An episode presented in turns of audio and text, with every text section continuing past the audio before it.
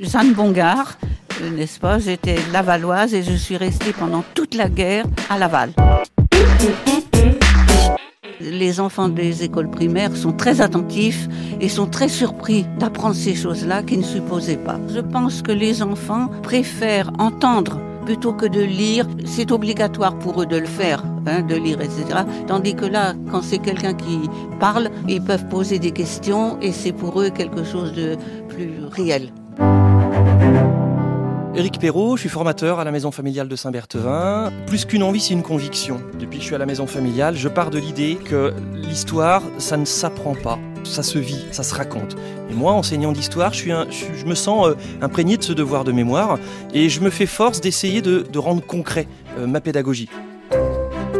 Passeur de savoir. Quand on a eu des transmissions de l'Ukraine, au départ, ça, s'est revenu d'une façon très nette dans notre esprit. Les bruits, par exemple, les bombes qui sifflent, enfin, les, quand elles tombent, etc., ce que j'ai entendu, moi, pendant le bombardement. Et puis, euh, l'inquiétude des, gens aussi, hein, des civils, etc.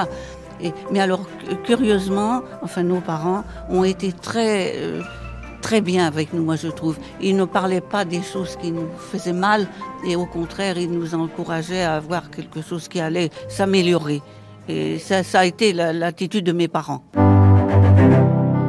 On ressent une forme d'émotion, une forme d'émotivité, parce que euh, les jeunes prennent vraiment conscience que ce que nos témoins sont en train de leur raconter, c'est vraiment ce qu'elles ont vécu. Il y a une prise de conscience à ce moment-là euh, qu'ils n'auraient peut-être sans doute pas euh, en ne faisant pas ça.